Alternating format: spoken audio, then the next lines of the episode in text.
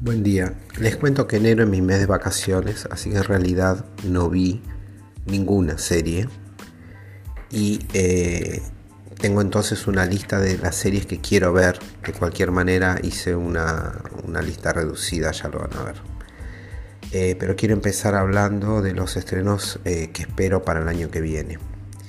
Para este año, perdón. Ya estamos en este año estuve viendo que hay una serie que se llama Constellation con Nomi Rapace, que es espacial, aunque bueno, después vuelve a la Tierra y, hay temas, pero bueno, que se pinta buena. Eh, Halo, eh, Halo, no, a mí me gustó mucho la primera temporada, no tuvo buenas, buenas críticas, me parece que no fue apoyada, valorada lo suficiente, yo aclaro que no soy un gamer y sin embargo me pareció una serie que me gustó. The Last of Us, por el contrario, que también vamos a tener nueva temporada, eh, tiene eh, una enorme recepción crítica y nominaciones a premios. Eh, a, mí, los que me escuchan de vez en cuando saben que no me gustan las series de zombies, pero digamos que tengo que admitir que The Last of Us le da una vuelta de tuerca a las series de zombies, es otra cosa y además que realmente las actuaciones son muy buenas.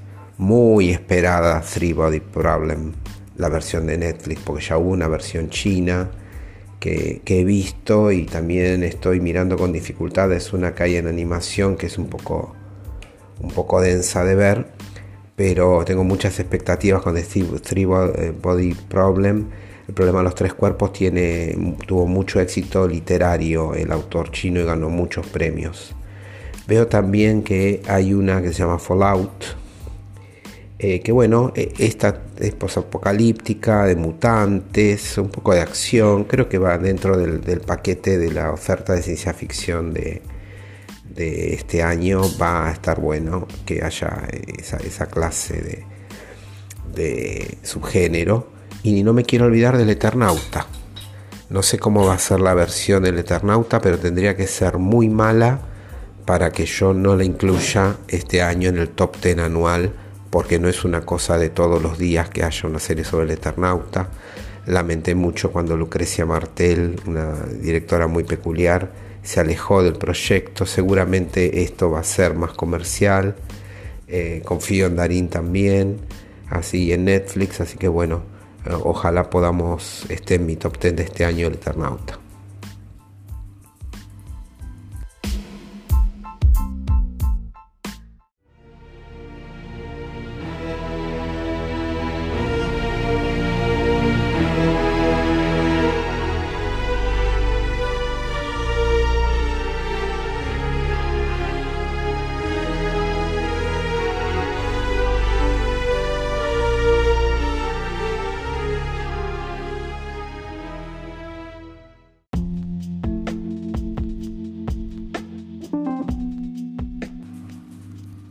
Como les aclaraba en el segmento anterior, porque como estuve viajando en enero no pude ver series y no quiero versear de series que no vi, así que es más una lista de expectativas de, lo que quiero ver y de lo que opino de acuerdo a lo que ya vi por temporadas anteriores, es más eso que un verdadero ranking, lo reduje a 5 nada más y el mes que viene sí volvemos con la habitualidad del top 10 y sí voy a tener vistas todos los episodios o la mayor parte de ellos. En el quinto lugar, que no lo he visto nada nada, sin Duality, que es una animación. No, no, no es mi preferencia las animaciones, pero sé que hay gente que le puede llegar a interesar. En el cuarto lugar, Quantum Leap, que es una, una serie de viajes en el tiempo, clase B, eh, sin demasiadas pretensiones, que últimamente tuvo como un giro un poco romántico por el protagonista y bueno, eh, hubo incorporaciones, no recuerdo el nombre de la actriz, la que estaba en The 100, como un nuevo interés romántico, pero tiene un interés romántico anterior, así que bueno, eh, está más para ese lado que para el propio viaje en el tiempo y siempre cuando señalan una época en particular y muestra lo que pasaba en una época, siempre se descubre alguna cosita que uno no sabe. Eh, en tercer lugar, La Brea, que bueno, ya tengo, la tengo pendiente de ver, ya vi las temporadas anteriores. es un poquito menos clase B que Quantum Leap, es una cosa, una mezcla de Lost con, viaje en el tiempo. Eh, también tiene sus, bemoles románticos, que es muy mainstream, pero, pero bueno, se puede ver. Segundo, Monarch. Esto la destaco porque, bueno, es otro de los. Yo respeto a todos los subgéneros de la, de la ciencia ficción y naturalmente Godzilla está, eh, ocupa un lugar en nuestro corazón y a la serie se le puso mucho y está Kurt Russell y bueno, eh, se nota, se, tiene calidad, es una serie de calidad. Y en primer lugar For All Mankind, que no sé si ya con esto termina o si la van a hacer seguir.